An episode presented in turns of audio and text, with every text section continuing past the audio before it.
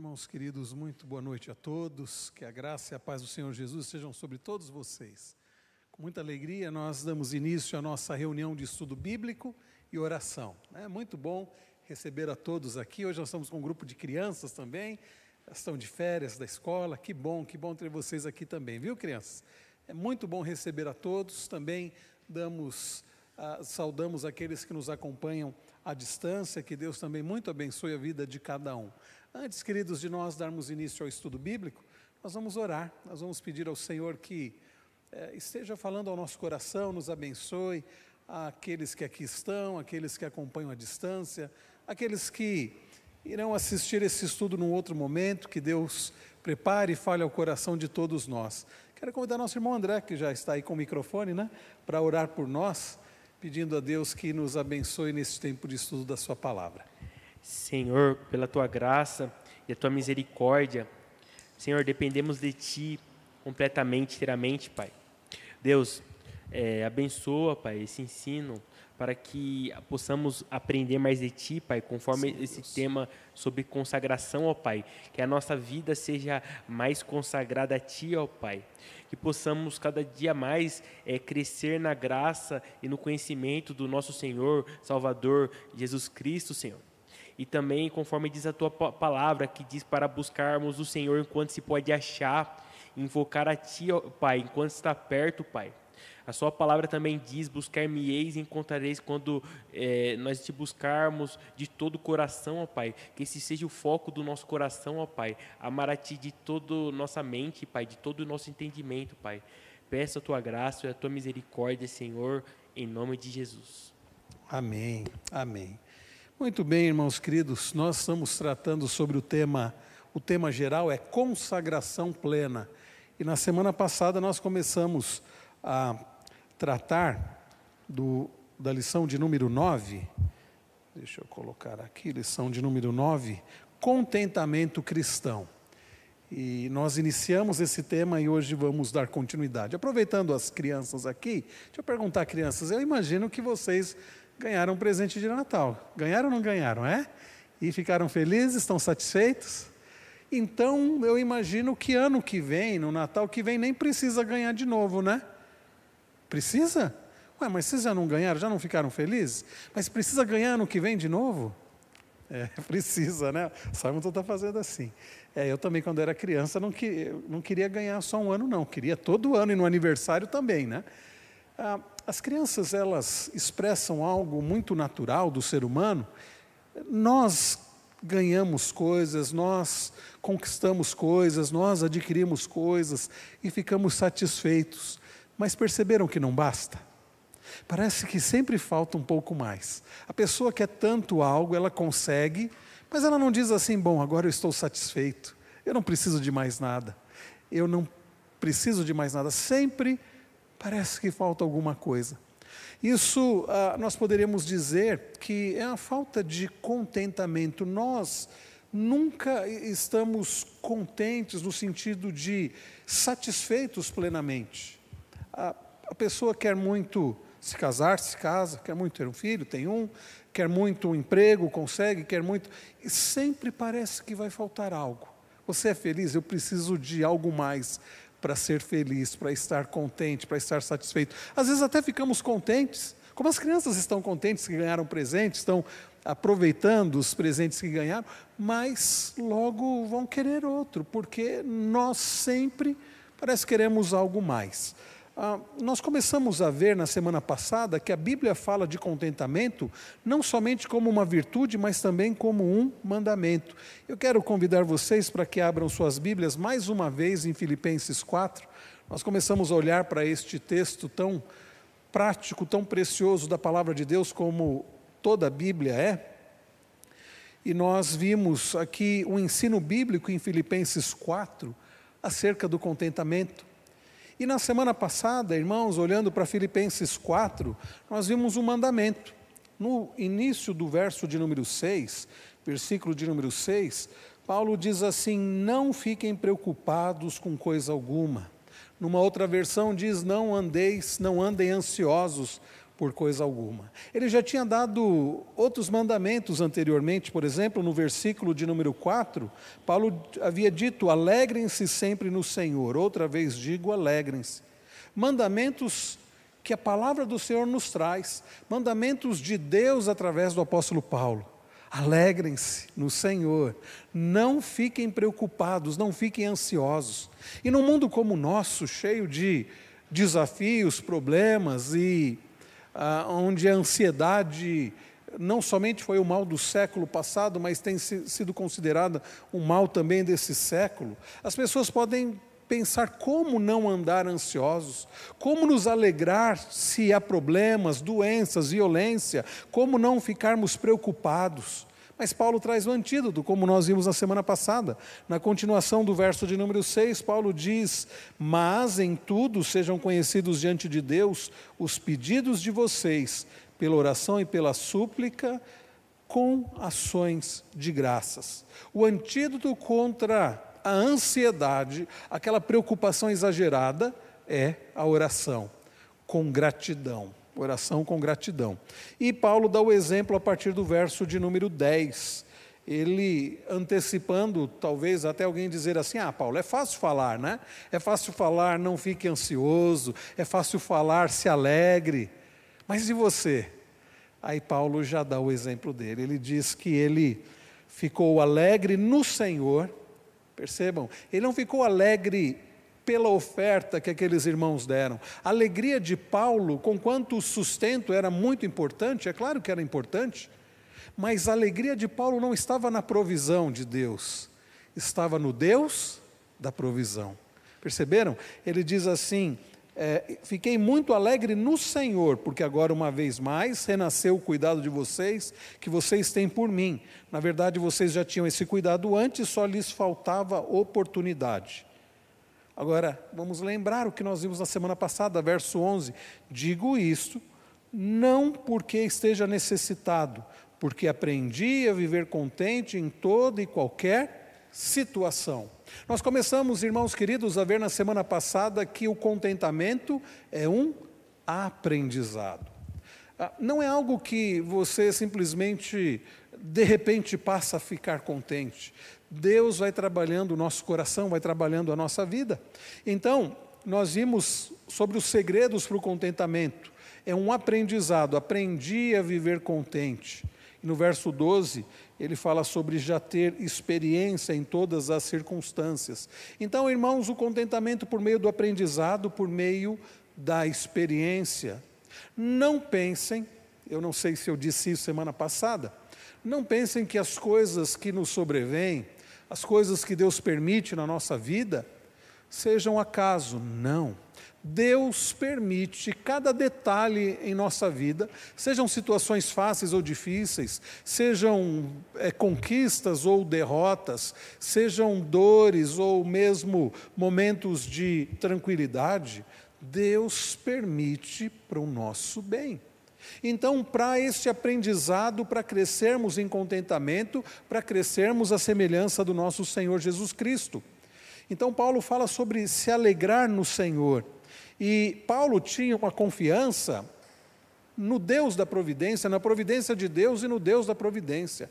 Paulo sabia que a sua vida não estava largada à, à, à sorte, ao azar, ao acaso, ao destino. Para nós, irmãos, isso não existe até um antigo hino que diz: As tuas mãos diz, dirigem meu destino, acasos para mim não haverá. A nossa vida não é uma sucessão de ah, coisas fortuitas, coisas, eh, coincidências, acaso, não.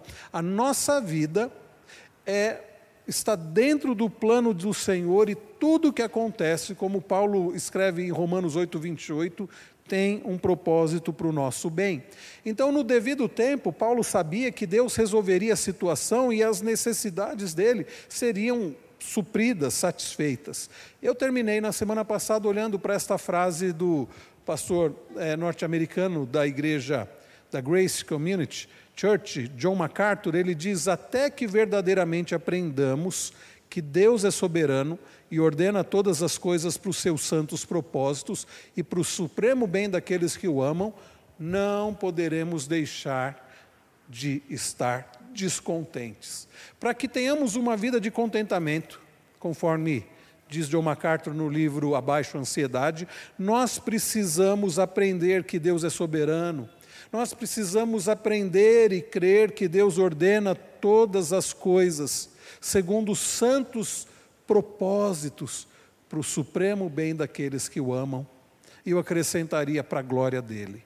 Aliás, a doutrina da providência pode ser resumida como sendo o governo de Deus sobre todas as coisas, para a glória dele e para o bem do seu povo. Isso é soberania de Deus. Dando continuidade, irmãos, ah, sobre, falando sobre os segredos do contentamento, confiança na providência de Deus, ao assumir a responsabilidade de controlar nossas vidas, ficaremos descontentes. E percebam uma coisa: nós temos essa tendência, eu diria que uma tendência contínua, de querermos assumir a responsabilidade de controlar nossas vidas, não é isso?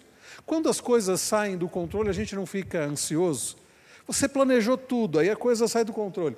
Pense, por exemplo, como foi na época da pandemia. Pense, por exemplo, como foi de 2019 para 2020.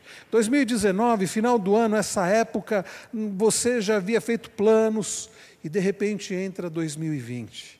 E aí vem janeiro, fevereiro, e as coisas começam a tomar um rumo e escolas começam, aulas começam a, a ser canceladas, pessoas começam a ser dispensadas comércio começa a fechar, ah, viagens começam a ser canceladas. Quantos casais, aliás, eu fiz muitos, muitos casamentos esse ano ainda, de gente que era para ter casado em 2020, mas por causa da pandemia foi cancelado a festa. E, e, não deixaram, né? De, muitos casaram até no civil, mas deixaram, só conseguiram fazer a festa esse ano, alguns ano passado. Quantos planos nós fizemos e não conseguimos cumprir. Agora, estava na agenda de quem? O coronavírus, a pandemia? Eu creio que na agenda de ninguém. Algumas teorias aí da conspiração que dizem que estava na agenda de, de alguns. Mas o fato é que nós não estávamos, nós não havíamos nos planejado para isso. E quantas pessoas entraram em depressão? Porque o controle da vida que elas achavam que tinham e nunca tiveram, mas às vezes nós temos, achamos que controlamos a nossa vida, fazemos a nossa agenda e as coisas parecem que vão dando certo conforme planejamos e conseguimos realizar e temos a, a, a, a impressão de que nós estamos no controle da nossa vida. E aí, quantas pessoas entraram em desespero quando perceberam na pandemia que não tinham o controle da própria vida? Irmãos, não é necessário uma pandemia para mostrar que nós não temos o controle da nossa vida. Um vírus foi suficiente para mostrar isso, mas não é necessário isso. Quantas vezes, irmãos, tantos outros acontecimentos mostram que nós não temos controle sobre um controle geral pleno sobre a nossa vida. Daí Tiago alertar dizendo: "Olha, não diga amanhã eu farei isso, eu farei aquilo, se Deus permitir eu irei até aquele local e farei isso e farei aquilo. Porque, irmãos, a nossa vida não está nas nossas mãos. Eu não estou dizendo que não temos responsabilidade sobre os nossos atos, não é isso. Nós temos responsabilidade sobre as nossas ações. E o que eu estou dizendo é que nós não temos controle sobre o hoje, nem mesmo sobre o amanhã. E é por isso que as pessoas ficam ansiosas. Já perceberam que a ansiedade nada mais é do que um desejo de controlar o amanhã? E aí você fica pensando: como será amanhã? E se isso, e se aquilo? E se não acontecer tal coisa? E se acontecer tal coisa? Vocês se lembram que Jesus diz lá em Mateus 6, ao combater a ansiedade? Ele diz: basta o dia o seu próprio mal. Não andem ansiosos. Basta o dia o seu próprio mal. Jesus está dizendo assim: viva o dia de hoje. Deus tem controle sobre tudo. Irmãos, nós precisamos então entender que nós não temos o controle das nossas vidas, e voltando aqui a essa frase, ao assumir a responsabilidade de controlar nossas vidas, ficaremos descontentes e descobriremos que não podemos de fato controlar todas as coisas. Devemos agir com responsabilidade diante daquilo que Deus coloca ao nosso alcance para fazer. Agora, aquilo que está fora do nosso alcance, nós devemos confiar que Deus vai agir conforme a vontade dele. Daí, providência é como Deus orquestra todas as coisas para cumprir os seus propósitos, que são santos, que são benéficos, que são perfeitos. E às vezes a gente diz assim: os propósitos do Senhor são benéficos, mas Deus permitiu algo que está trazendo dor à minha vida. Como ele permitiu na vida de Paulo o chamado espinho na carne, que não temos ideia do que era. Mas Deus tinha um propósito abençoador, a ponto de Paulo reconhecer que quando ele estava fraco, então é que ele era forte. Paulo reconhecer que aquele espinho Deus havia permitido para que ele não ficasse se sentindo cara, para que ele não se ensoberbecesse. Então, irmãos, Deus tem um propósito mesmo no sofrimento em nossas vidas. Ele controla todas as coisas para a glória dele para o nosso bem. De forma, irmãos, então, que o contentamento, ele passa por essa compreensão da soberania de Deus, da providência de Deus. O contentamento vem de aprender que Deus é soberano, tanto pela intervenção sobrenatural, quanto pela orquestração natural. O que, que eu quero dizer com intervenção sobrenatural e orquestração natural? Deus pode agir sobrenaturalmente. Quando, por exemplo, ele cura alguém, independente de medicação. Sabe quando os médicos dizem assim: olha, não, não sabemos o que aconteceu. Foi, não temos, a medicina não tem explicação, foi um milagre. Sim, Deus continua fazendo milagres. Quando Ele quer, conforme a vontade dele, não somos nós que temos controle sobre isso, né? Não há hoje alguém que tem o dom de realizar milagres, dom de curas, como havia nos dias de Jesus. Porque se alguém tivesse o dom de curas, ele chegaria no hospital e na época da pandemia isso teria sido bastante útil, né? E ele iria impor as mãos, orar e a pessoa ficaria curada. E eu não vi nenhum desses pastores aí que dizem ter o dom de cura fazendo isso. Às vezes a gente vê no culto, naquele horário, dizer que realizou um milagre. E muitos daqueles pastores, eu lembro de ver que o R.R. Soares quase né, morreu, que ficou internado com Covid. Então, ah, dom de curas, nós não vemos ninguém hoje com dom de curas. Mas nós cremos que Deus continua curando. Quando Ele quer, conforme o propósito dele. Nós oramos e nós pedimos. Nós tanto cremos que Deus ainda cura, que nós oramos, não é? Quando sabemos de alguém enfermo, nós não oramos, Senhor, Sara tal pessoa, se for do teu, da tua vontade, que o Senhor abençoe e cure a pessoa, nós cremos no poder de Deus.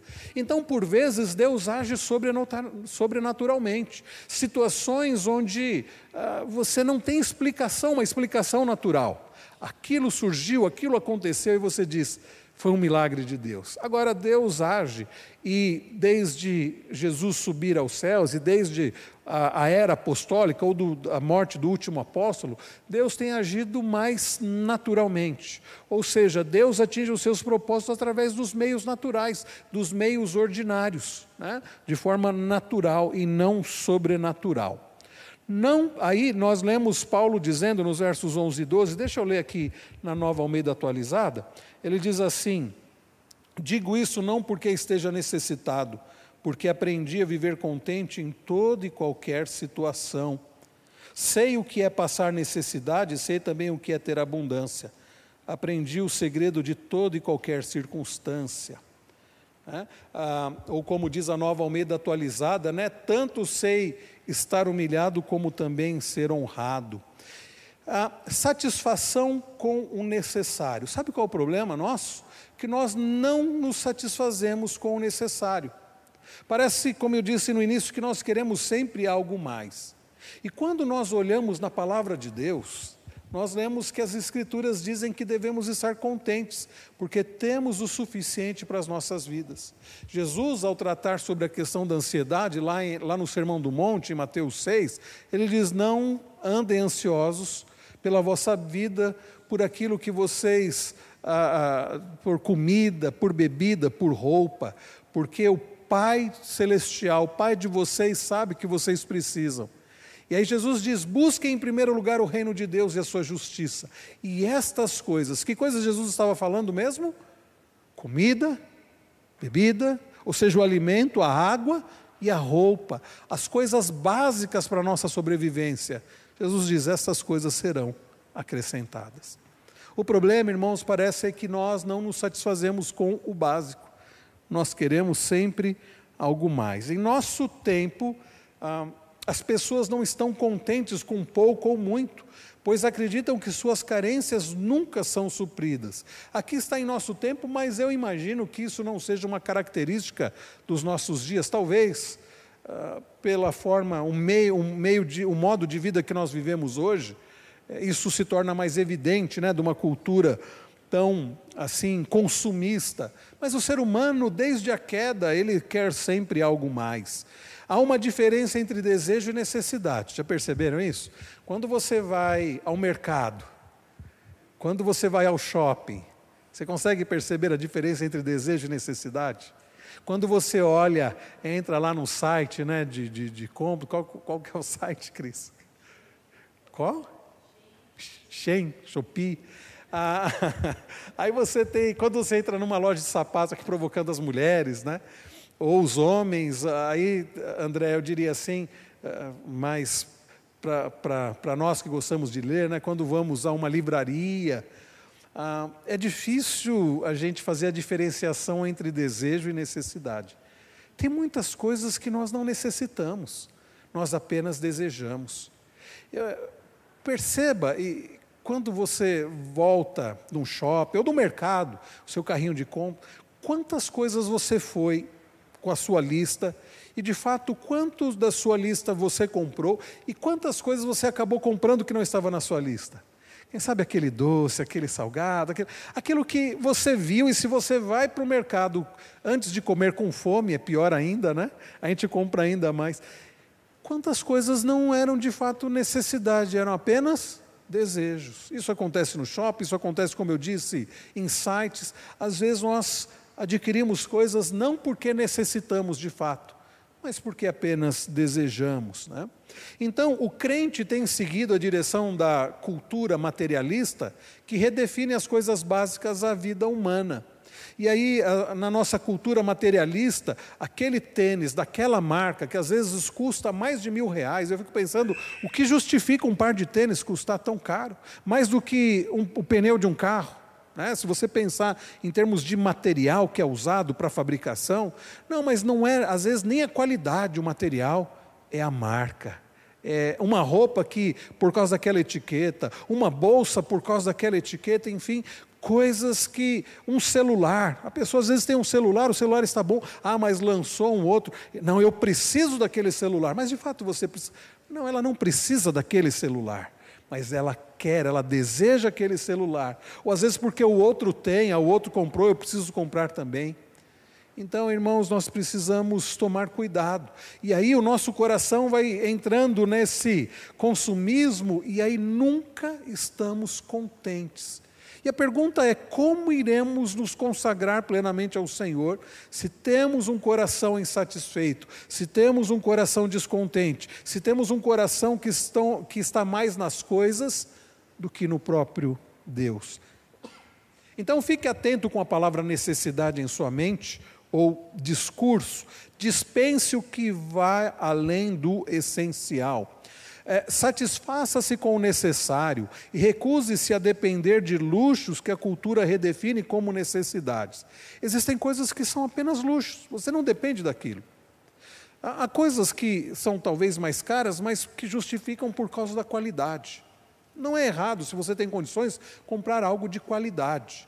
Mas tem pessoas que compram apenas por questão de luxo apenas por questão de status, apenas por questão de necessidade. Aí encontra alguém que está passando necessidade e diz assim: Ah, eu não tenho. Eu gostaria muito de ajudar fulano de tal, está passando necessidade, mas não tenho. Sabe por que, que não tem?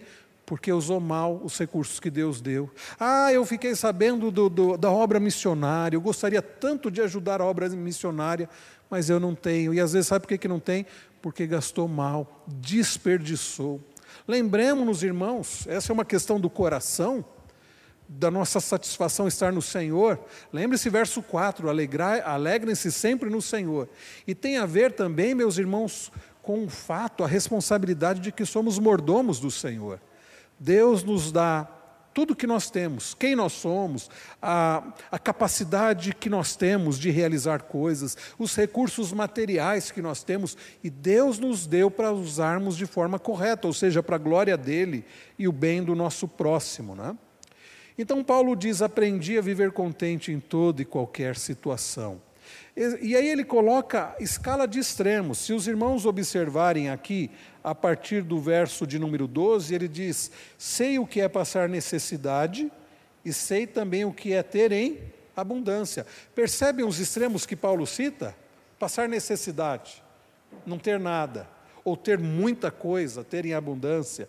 E na continuação ele diz: Aprendi o segredo de toda e qualquer circunstância, tanto de estar alimentado como de ter fome, tanto de ter em abundância como de passar necessidade. Então ele fala sobre humilhado e honrado, fome, fartura, escassez e abundância. As situações não definiam o contentamento de Paulo. Perceberam isso? As situações, as circunstâncias não definiam o contentamento de Paulo. Ele não diz assim: Eu estou contente porque agora eu estou com saúde, bem suprido. Eu estou contente porque as crianças estão bem de saúde estão bem na escola. Eu estou contente porque eu estou conseguindo pagar todas as contas. Eu estou contente porque as pessoas né, gostam de mim. Paulo não definiu o seu contentamento pelas circunstâncias. Nós também não devemos. O nosso contentamento deve estar no Senhor. No Salmo 23, Davi diz: O Senhor é meu pastor e nada me faltará. A ideia é porque o Senhor é meu pastor, eu estou suprido. Eu não preciso de mais nada. Daí Deus dizer para Paulo, quando Paulo pede para Deus tirar o espinho na carne, a minha graça te basta. A minha graça é suficiente para você ter contentamento, mesmo em meio ao sofrimento. Essa é a ideia, irmãos queridos. Perdemos nosso senso de contentamento, de satisfação e paz, quando deixamos as situações nos vitimarem. Quando nós deixamos que as situações nos vitimem. Ah, coitadinho de mim, eu não tenho isso. Fulano tem isso, eu não tenho. Atenção, criança. Ah, meu amiguinho ganhou tal coisa, eu não ganhei. Cuidado com isso. Mas não são só as crianças que têm que tomar cuidado, todos nós. Ah, ficamos nos deixando vitimizar e nós vivemos uma cultura dos nossos dias que isso está mais forte. Parece que sempre os outros são culpados, nós somos apenas somos sempre vítimas, né? Então cuidado com isso, nós vamos perder a nossa satisfação e paz quando deixamos nos levar por esse por esse caminho da vitimização. Eu não merecia isso ou eu merecia aquilo. Ah, Asaf passou por isso. É interessante, se você quiser abrir a sua Bíblia no Salmo 76.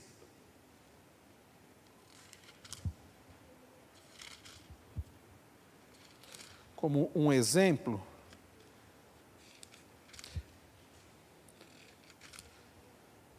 desculpe, 76, não, 73, Salmo 73.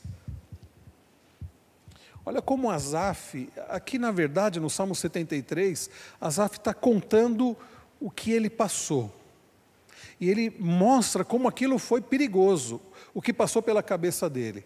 Ele começa dizendo assim: de fato, ele começa de forma correta, de fato, Deus é bom para com Israel, para com os de coração limpo. Ele diz assim: de fato, tenha certeza de uma coisa, Deus tem sido bondoso para com o seu povo, esta é a verdade, ponto final. Nós estamos chegando ao final, queridos, de mais um ano e nós precisamos ter essa compreensão. Deus é bom para conosco. Aí Asaf vai contar o que passou pelo coração dele que o fez esquecer dessa verdade. Ele diz: Quanto a mim, porém, quase me resvalaram os pés, pouco faltou para que se desviassem os meus passos. Por quê? Ele diz: Olha, verso 3: Pois eu invejava os arrogantes ao ver a prosperidade dos maus. Asaf teve um tempo na vida dele que ele esqueceu de que Deus era bom para com o seu povo. E ele começou a olhar para gente que não servia a Deus, que não amava a Deus e aparentemente prosperava, e ele ficou com inveja. Olha lá, Fulano de Tal, Fulano de Tal não serve a Deus como eu sirvo. E olha, a casa dele é melhor que a minha. Olha o carro, aqui estou contextualizando, né? Olha o carro dele, que carro bom, meu, aí nem tem o carro. Ele tem casa própria, eu não tenho. O sujeito não ama Deus, vive em pecado e vive melhor do que eu. Perce percebem, meus irmãos, percebam a vitimização de Asaf. Ele caindo em autocomiseração, coitadinho de mim. Aí ele continua, ele diz, o que, que passava pela cabeça dele, né? Ao olhar a prosperidade de gente má, dos ímpios. Para eles não há preocupações, o seu corpo é forte e sadio, não partilham das canseiras dos mortais, nem são afligidos como os outros, pois a soberba os cinge como um colar, e a violência os envolve como um manto. Os olhos saltam-lhes de tanta gordura, do coração deles brotam fantasias, zombam e falam com maldade, falam de opressão com arrogância, abrem a boca para falar contra os céus, e a língua deles percorre a terra, por isso o seu povo se volta para eles e os tem por fonte de qual bebe com avidez. Eles dizem: Como Deus ficará sabendo? Por acaso o Altíssimo tem algum conhecimento?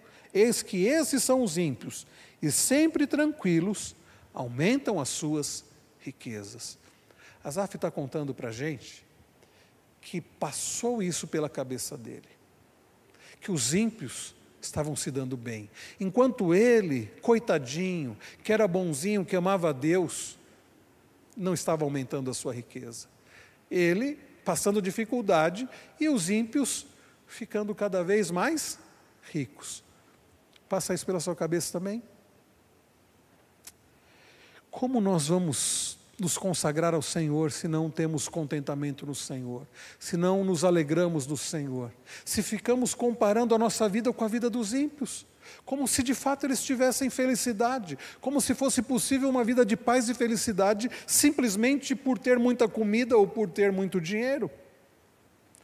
Aí Asaf chega ao ponto, no verso 13, de dizer assim: Com certeza fui, foi inútil conservar puro o meu coração e lavar as minhas mãos na inocência. Vocês entendem o que ele está dizendo? Olha, eu perdi tempo servindo a Deus, eu perdi meu tempo procurando viver de forma correta. Porque enquanto os que estão fazendo tudo errado estão se dando bem, enriquecendo, eu estou passando dificuldade. Pois o dia inteiro sou afligido e cada manhã sou castigado. Asaf estava se vitimizando, havia caído em autocomiseração. A autocomiseração é terrível. Faz a gente ter pena da gente mesmo, mas não se engane. Assim como o soberbo orgulhoso, quem entra em autocomiseração é tão amante de si mesmo quanto orgulhoso. Porque o orgulhoso, o soberbo que fica dizendo assim: eu sou isso, eu sou aquilo, eu sou bom, eu sou melhor que todo mundo, é alguém que está voltado para quem? Para quem que ele está voltado? para ele mesmo. E, e eu, quem, e no caso de Asaf aqui em autocomiseração, coitadinho de mim. Ah, o outro que se dá bem, eu, eu, eu não, não, não estou me dando bem, eu isso, eu aquilo, eu aquilo outro. Ele está concentrado em quem? Nele mesmo. São dois lados da mesma moeda. Um pecador que se ama muito.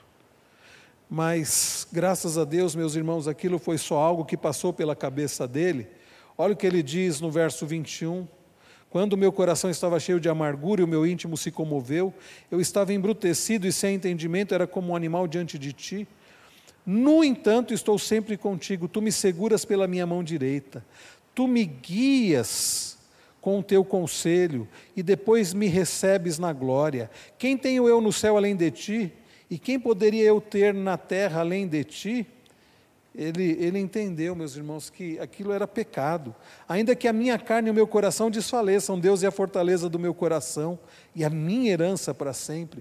Percebe? Ele vai, ele vai voltar, ele cai em si, ele diz assim: não, a minha alegria, o meu prazer é no Senhor. A minha herança, o meu tesouro é o próprio Deus, não são as coisas. Daí ele termina dizendo: os que se afastam de ti certamente perecerão Tu destróis todos os que são infiéis para contigo. Quanto a mim, bom é estar perto de Deus. Faço do Senhor Deus o meu refúgio, para proclamar todas as suas obras. Faço do Senhor Deus o meu refúgio. Não é faço dos bens materiais o meu refúgio, faço do meu emprego o meu refúgio, faço da minha força, da minha capacidade, da minha saúde o meu refúgio, a minha segurança. Não, nada disso. Faço do Senhor o meu refúgio. Irmãos, para nós podermos nos consagrar plenamente ao Senhor e termos verdadeiro contentamento, o Senhor tem que ser o nosso tesouro. O Senhor, no Senhor tem que estar a nossa segurança, o nosso prazer. É no Senhor. Então, voltando aqui para o slide, como cristãos precisamos aprender a estar contentes diante de toda situação. E sim, irmãos, é possível uma, um verdadeiro contentamento independente das circunstâncias, quando o nosso prazer e a nossa segurança não estão nas circunstâncias, mas no Senhor. Entendem? Paulo suportou muitas situações por intermédio delas. Desculpem, Paulo suportou muitas situações e, por intermédio delas, aprendeu o contentamento por meio de uma perspectiva eterna. Nós não vamos ler esses textos. Se você ler, segundo aos Coríntios 4, você vai ler ali a, a lista de Paulo, das, das situações, em tudo, Paulo mostra que ele aprendeu, teve um crescimento né, no contentamento no Senhor, Colossenses 3, 2 também. Então, as situações que você enfrenta são temporárias. Nós precisamos nos lembrar todos os dias disso. As situações que nós enfrentamos são temporárias. Lembram-se do que o salmista disse? Que a tristeza pode durar uma noite, mas a alegria vem pela manhã. Vocês se lembram das palavras de Jesus confortando os seus discípulos? No mundo tereis aflições, mas tem de bom ânimo, eu venci o mundo. Irmãos, o que nós passamos aqui, os sofrimentos, as dificuldades, as injustiças, ao ver ímpios aparentemente prosperando, tudo isso é passageiro. Deus vai fazer justiça. Os ímpios, eles serão julgados. E nós, a dor que nós enfrentamos, os espinhos na carne, que talvez Deus permita na nossa vida, um dia eles serão retirados. Até lá, a graça suficiente de Deus em Cristo Jesus para nos sustentar em contentamento. Mas um dia, todo espinho, toda dor será tirada. É por isso que lá em Apocalipse 21 nós lemos que Jesus fará novas todas as coisas. Então não haverá dor, não haverá pranto, não haverá luto, não haverá choro, não haverá mais morte, porque as coisas, as primeiras coisas terão passado. Então o que você enfrenta é temporário. Aprenda o segredo do contentamento com o foco na eternidade e não nas circunstâncias da vida. E não nas circunstâncias da vida. Ah, tudo posso naquele que me fortalece. Paulo, no verso 13, diz estas palavras muito mal compreendidas, interpretadas e aplicadas. Há quem diga assim: ó, você pode qualquer coisa, porque Paulo diz: tudo posso daquele que me fortalece. Mas Paulo diz essas palavras no contexto de que tanto ele sabia estar humilhado quanto honrado, passar necessidade ou abundância, ou seja, não importa a circunstância que Deus permita que eu passe, para o meu bem e para a glória dele. Ele tem poder para me fortalecer em toda e qualquer situação, mesmo situações difíceis. É isso que Paulo está dizendo. Então, é, é o que ele está falando é referência à tolerância e não à provisão miraculosa. Não importa quão difíceis as coisas sejam neste mundo caído, nesse mundo quebrado, nesse mundo material, todo cristão tem suporte material. De forma, queridos, que quando chegar ao fim dos próprios recursos, o poder de Cristo nos sustentará até que venha a provisão. Ele, na verdade, é a nossa provisão. Ele é a nossa provisão. O contentamento acontece quando você experimenta o poder sustentador de Cristo por meio das dificuldades. Daí Paulo, lá em 2 Coríntios, entender que aquele espinho na carne era necessário para o crescimento dele. Aprendemos o que é contentamento quando nos voltamos para Deus, encontramos forças para resolver a situação que enfrentamos. Ah, e por vezes as situações, as situações são difíceis. Nós devemos viver o dia de hoje, deixar o amanhã confiando em Deus e viver o dia de hoje fortalecidos e sustentados pela graça do Senhor, não importando qual seja a circunstância. Nós temos um redentor muito forte se você tem vivido uma vida de pecado, não espere contentamento, pois não há restauração rápida para um padrão de vida pecaminoso. Não há felicidade no pecado. Se você está numa vida de não é que se você peca ou não, porque todos nós pecamos, mas é viver na prática de um pecado, sem arrependimento, sem mudança. Não há contentamento, não há alegria, não há paz no pecado. Lembra-se do que Davi escreve no Salmo 32: Enquanto eu calei os meus pecados, envelheceram os meus ossos, a tua mão pesava dia e noite sobre mim. Agora, como a saúde é resultado do modo correto de vida, em sua dimensão física, assim também, meus irmãos, é o poder de Deus resultante da obediência na dimensão espiritual. Ou seja, olha um conselho prático para as pessoas que estão fazendo planos para o próximo ano: resolva levar Deus a sério. Abandone pecados de estimação. Resolva, e com a ajuda do Senhor, viver uma vida de santidade. Volte-se para Deus com fé obediente e Ele abençoará com poder e contentamento espirituais. Se queremos contentamento, nós precisamos buscar esse contentamento no Senhor e através do Senhor. A conclusão para nós aqui, irmãos, busquemos o contentamento, busque o contentamento. Confie na providência soberana de Deus. Deus está no controle de todas as coisas. Deus não perdeu o controle do universo. Um ano está se findando, um novo começará. Ah, talvez você esteja angustiado por questão de governo, de novo governo, ou outras coisas. Eu tenho uma notícia para você.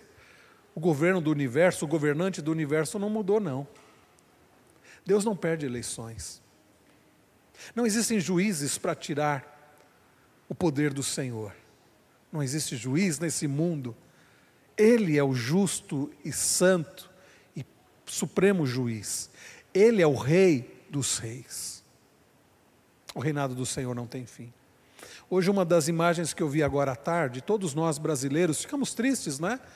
Com o falecimento do rei do futebol, o nosso querido Pelé, que foi um atleta extraordinário, atleta do século, foi eleito atleta do século, do século XX. E uma das imagens que eu vi, uma pintura, era de uma coroa. Uma coroa sem um rei, fazendo referência à morte do Pelé. E sim, eu creio que é até justo dizer que ele é o rei do futebol, foi o rei do futebol. É difícil pensar em alguém, comparar alguém com o talento, né, uh, com todo a história, o legado que aquele homem deixou e realizou no esporte, sobretudo no esporte.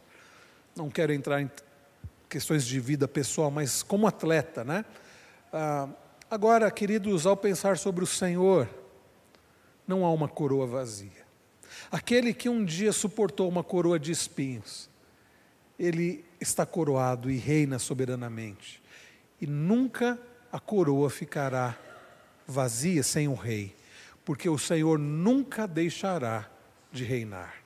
Então não se preocupe, não fique ansioso com mudanças, sejam políticas, sejam quais forem, o Senhor, o nosso Deus, continua reinando. O Salmo 146 fala sobre isso. A gente não tem que depositar nossa confiança em pessoas, a nossa confiança tem que estar naquele que é o Rei dos Reis, aquele que não morre. Pelé morreu, deixou a coroa né, de, de rei do futebol, mas o Senhor, o Deus Todo-Poderoso, nunca morrerá ele é eterno, Ele é eterno, confie nele de todo o coração, na providência do Senhor.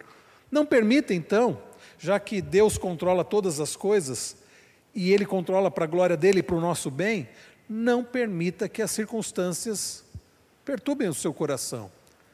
Ainda que você não entenda o porquê de certas situações, Confie que Deus está no controle, Ele sabe o que está fazendo e é para o nosso bem. Resista à tendência materialista e egoísta da nossa cultura. Cuidado uh, e não coloque a sua satisfação em coisas. Sabe por quê?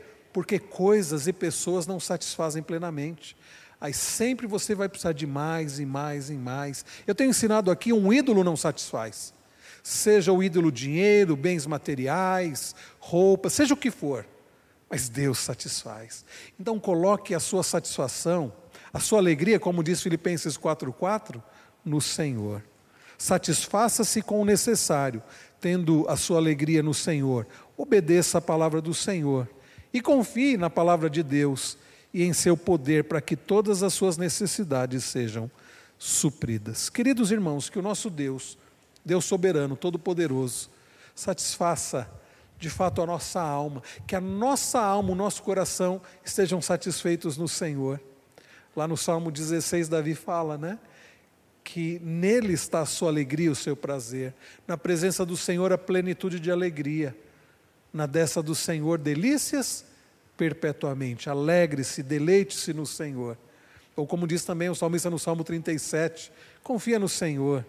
Tenha prazer em Deus, agrada-te do Senhor e Ele satisfará os desejos do seu coração. Muito bem, irmãos, que Deus assim nos abençoe nos sustente para que possamos ter consagração plena, satisfeitos no Senhor, contentes no Senhor em toda e qualquer situação, poderemos nos consagrar plenamente ao Senhor. Antes de nós passarmos para o nosso período aqui de oração, eu quero avisar aos irmãos e aqueles que nos acompanham à distância que ah, depois de amanhã, sábado, né, último dia do ano, dia 31 de dezembro, nós teremos aqui, nós estaremos aqui reunidos, se Deus permitir, prestando culto ao Senhor às 22 horas, então às 10 horas da noite, dia 31 de dezembro, para aqueles que puderem, nós estaremos aqui. E por que estar aqui no último dia do ano? Porque o que é de melhor do que cultuar ao Senhor? Nós estaremos aqui demonstrando nossa gratidão, falando para Deus o quanto somos gratos pela forma como Ele nos sustentou ao longo de todo o ano estaremos aqui reconhecendo as bênçãos do Senhor, estaremos aqui é, pedindo a Deus que continue a nos sustentar e depositando a nossa confiança no Senhor, que continuará reinando no próximo ano e por toda a eternidade. Estaremos aqui em comunhão, irmãos, louvando, bendizendo ao Senhor, ouvindo a preciosa palavra do Senhor. Então, todos estão convidados, próximo sábado, às 22 horas, tá bom? convite para todos. E no domingo, como é, passagem de ano, vamos dormir, né? Ninguém dorme cedo, né? No dia 31, a gente acaba indo dormir no dia 1 já de madrugada. Os irmãos, então, que ficarem aqui, nós provavelmente não sairemos cedo daqui, ou sairemos cedo, né? É, então, nós não teremos a nossa escola, o culto da manhã e a escola bíblica dominical no dia primeiro, no domingo, mas nós teremos o culto das 19 horas. Olha que maravilha, meus irmãos, poderemos encerrar o ano, dia 31, como povo de Deus reunido cultuando ao Senhor às 10 horas da noite, e no dia primeiro, como povo de Deus reunidos adorando ao Senhor no primeiro dia do ano, às 19 horas. E ao longo da semana, da próxima semana, nós teremos também a Semana Mundial de Oração, ou Semana Universal de Oração.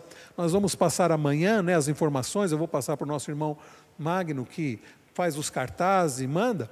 Então, nós vamos ter ao longo de toda a semana, de segunda a sexta, aqui na igreja, às 20 horas, participação da Semana Universal de Oração. Então, como é bom iniciar o ano orando, né? Então vamos passar a primeira semana, né, tendo reunião de oração aqui, tá bom, irmãos? Mais algum aviso?